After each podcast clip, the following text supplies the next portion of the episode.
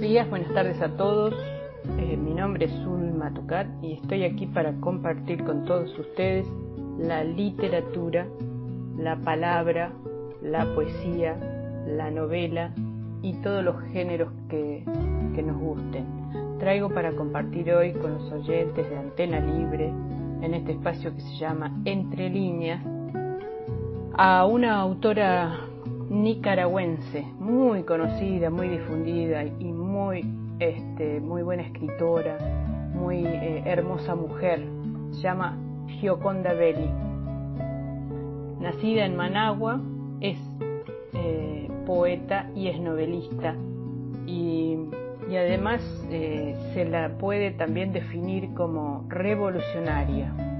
Desde muy joven participó en el movimiento revolucionario nicaragüense que derrocó a Anastasio Somoza allá por el año 1979.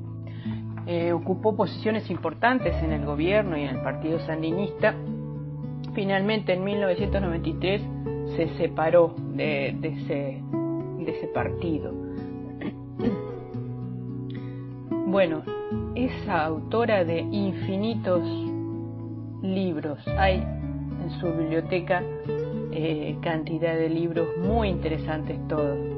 Podemos mm, empezar a comentar o hacer una síntesis de una novela que seguramente la conocen todos, la han leído, si no, los invito a que lo hagan, porque es una novela muy interesante eh, y que se llama La mujer habitada. Eh, y trata de tras terminar los estudios de arquitectura en Europa, una joven, Laviña, vuelve a Latinoamérica para, para vivir como mujer independiente, para empezar su camino de mujer independiente. Pero sus planes se ven modificados cuando conoce a, un, a un joven, Felipe, con el que obviamente se relacionan sentimentalmente, se enamora. Pero ahí también descubre eh, cómo eh, es la lucha, la, resistencia, y ahí va a iniciar un camino que ella no tenía pensado. Ese es uno de los libros eh, más este, reconocidos y más este, atrapantes y apasionantes de Gioconda Belli. Si no lo han leído, se los recomiendo. Después tiene Sofía de los Presagios, El Pergamino de la Seducción, Waslala, El País de las Mujeres, el intenso calor de la luna, el infinito en la palma de la mano y las fiebres de la memoria. También hay un libro de ensayos, Revelaciones, Rebeliones y Revelaciones, que es del año 2017, donde cuenta eh, sus años revolucionarios. Y mm, hay ocho libros de poesía, entre ellos El Ojo de la Mujer, Escándalo de Miel, también hay cuentos para niños, el taller de la mariposa, bueno, ha sido premiada este, muchísimas veces, sobre todo por, la mujer, habitada y también por el país bajo mi piel. Y em, han sido traducidas sus obras a más de 20 idiomas. Si hay alguien que conoce a Gioconda Belli puede entender que sus poemas están impregnados de una sensualidad femenina, de erotismo, de sentido social también. Y mm, Gioconda es feminista desde hace muchos años, desde de la década del 70, porque también fue revolucionaria, por lo tanto fue feminista. Y hay un poema que la refleja como tal y que se llama Y Dios me hizo mujer desde el año 1973. Y Dios me hizo mujer de pelo largo, ojos, nariz y boca de mujer, con curvas y pliegues y suaves hondonadas, me cavó por dentro, me hizo un taller de seres humanos, tejió delicadamente mis nervios y balanceó con cuidado el número de mis hormonas compuso mi sangre y me inyectó con ella para que irrigara todo mi cuerpo. Nacieron así las ideas, los sueños, el instinto. todo lo que creó suavemente a martillazos de soplidos y taladrazos de amor, las mil y una cosas que me hacen mujer todos los días, por las que me levanto orgullosa todas las mañanas y bendigo mi sexo. Huelga de 1978. Quiero una huelga donde vayamos todos, una huelga de brazos, de piernas, de cabellos, una huelga naciendo en cada cuerpo. Quiero una huelga de obreros, de choferes, de palomas de flores, de niños, de mujeres, de técnicos, de médicos. Quiero una huelga grande que hasta el amor alcance, una huelga donde todo se detenga, el reloj, las fábricas, el plantel, los colegios, el bus de los hospitales, la carretera, los puertos, una huelga de ojos, de manos y de besos, una huelga donde respirar no sea permitido, una huelga donde nazca el silencio para oír los pasos del tirano que se marcha. La sangre de otros es del año 1982. Leo los poemas de los muertos, yo que estoy viva, yo que viví para reírme y llorar y gritar patria libre o morir sobre un camión el día que llegamos a Managua. Leo los poemas de los muertos, veo las hormigas sobre la grama, mis pies descalzos, tu pelo lacio, espalda encorvada sobre la reunión. Leo los poemas de los muertos y siento que esta sangre con que nos amamos no nos pertenece. En la doliente soledad del domingo del año 1982. Aquí estoy, desnuda, sobre las sábanas solitarias de esta cama donde te deseo. Veo mi cuerpo liso y rosado en el espejo, mi cuerpo, que fue ávido territorio de tus besos, este cuerpo lleno de recuerdos de tu desbordada pasión, sobre el que peleaste sudorosas batallas en largas noches de quejidos y risas y ruidos de mis cuevas interiores. Veo mis pechos que acomodabas sonriendo en la palma de tu mano, que apretabas como pájaros pequeños en tus jaulas de cinco barrotes, mientras una flor se me encendía y para su dura corola contra su carne dulce. Veo mis piernas largas y lentas, conocedoras de tus caricias, que giraban rápidas y nerviosas sobre sus goznes, para abrirte el sendero de la perdición hacia mi mismo centro y la suave vegetación del monte donde urdiste sordos combates, coronados de gozo, anunciados por descargas de fusilerías y truenos primitivos. Me voy y no me estoy viendo es un espejo de voz el que se extiende doliente sobre esta soledad de domingo, un espejo rosado, un molde hueco buscando su otro hemisferio.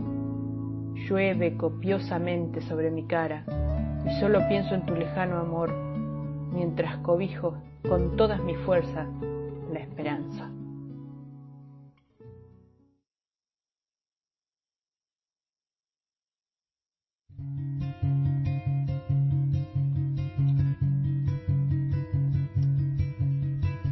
La poesía y la pandemia. Pensaba escribir un poema nuevo cada día, irme de viaje a las cuevas donde guardo, junto a las memorias inútiles, las ideas agarradas al vuelo, apresadas como pájaros humildes, capaces de resistir la humedad y mi falta imperdonable de tiempo. Quería bajar con el alpiste, pintarles las alas, darles pareja y descendencia y entregarlas a la libertad. Pensaba escribir un poema cada día, pero la vida es un oleaje tenaz. Es como el Pacífico de mi niñez, una playa donde no hay tregua, donde el viento se alía con el agua, la hace rodar una y otra vez, ola tras ola la espuma de la cresta contra la espalda, mar agitado como los días, no sabe uno qué pasó cuando la luz se vuelve rosa en la sombra de la ventana y hay que encender la luz y hay que preparar la noche. Pensaba escribir un poema cada día, alcanzar la ilusión de zambullirme en las cuevas y sacar mis pájaros de las aulas, encerrarme con ellos, no más tiempo en la superficie, no más tiempo expuesta al deber, al viaje, a los rostros, pidiendo que les explique la magia que ni yo misma entiendo. Hace tiempo que solo una pregunta me mueve las entrañas. Es una pregunta con lava, una pregunta verde con palmeras, con latigazos de lluvia, con esperpentos y fantasmas, con muertos que quieren salirse de sus tumbas. Una pregunta con un nombre náhuatl, Nicaragua. Una pregunta simple, tan simple como ¿por qué?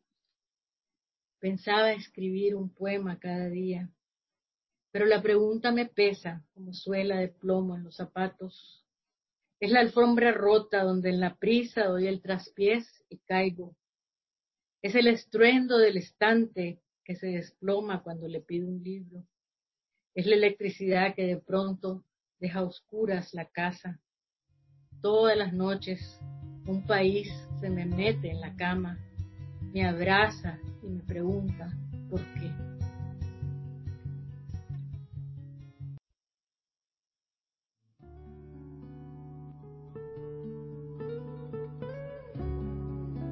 Y quiero también compartirles uno de los últimos poemas de Gioconda Belli que se llama Melissa y la pandemia. Vestida con el traje protector azul en la cara, la visera transparente, la mascarilla en la boca y la nariz, mi hija Melissa, doctora, especialista en medicina familiar, en medicina natural e integrativa, muchacha que desde niña lloraba por los mendigos y en el primer año de, medicina por los perros que operaba y los conejillos de India. Me manda la foto donde parece un astronauta, lista para abrir la puerta y salir al espacio. Aquí voy, escribe en el pie de foto, y allá va mi niña al frío planeta de la pandemia, en misión de rescate. De un día al otro, sigiloso y mortal, el virus hizo carne y habitó entre nosotros de cuerpo a cuerpo, extendió sus puentes, puntas de los dedos, saliva, el beso, la mano, la cercanía, fueron el inicio de su desaforado e inconsciente viaje, transmutándose, transportándose, trastornando la existencia, amenazándola. Mi hija Melissa tiene dulce voz de soprano, la quieren los pacientes, ella los quiere, hará sus rondas enfundada en ese traje, oculto su rostro, sus manos, el paciente desconsolado respirando con dificultad y ella tranquilizándolo, afirmando la vida. De un día al otro el mundo se ha inundado de enfermos, fiebres, tos y la ingrata asfixia cuando no llega el oxígeno. Se detienen las ciudades sitiadas por el enemigo microscópico los aviones en sus hangares, el cielo despejado, los aeropuertos vacíos, el silencio en las calles, el retorno de los jabalíes y venados. En las noches salen de los balcones cantos y aplausos, salen de los hospitales médicos y enfermeras agotados. Los presidentes callan y hablan los científicos. El mundo cibernético es un universo de espejos parlanchines. Allá mi hijo en Londres, allá mi otras hijas en Los Ángeles, los nietos encerrados en las casas recibiendo clases a distancia, separados todos, prohibidos salir del encierro. Sálvese quien puede en este cataclismo inesperado, cataclismo del cuerpo y del capitalismo. Cerrá la puerta, que nadie pase al sancto sanctorum de tu hogar. Tus manos limpias frotadas con jabón una y otra vez, el día largo, las horas haciendo remolinos en la moqueta del piso. Envidias al gato que no se, no se aburre de mirar por la ventana.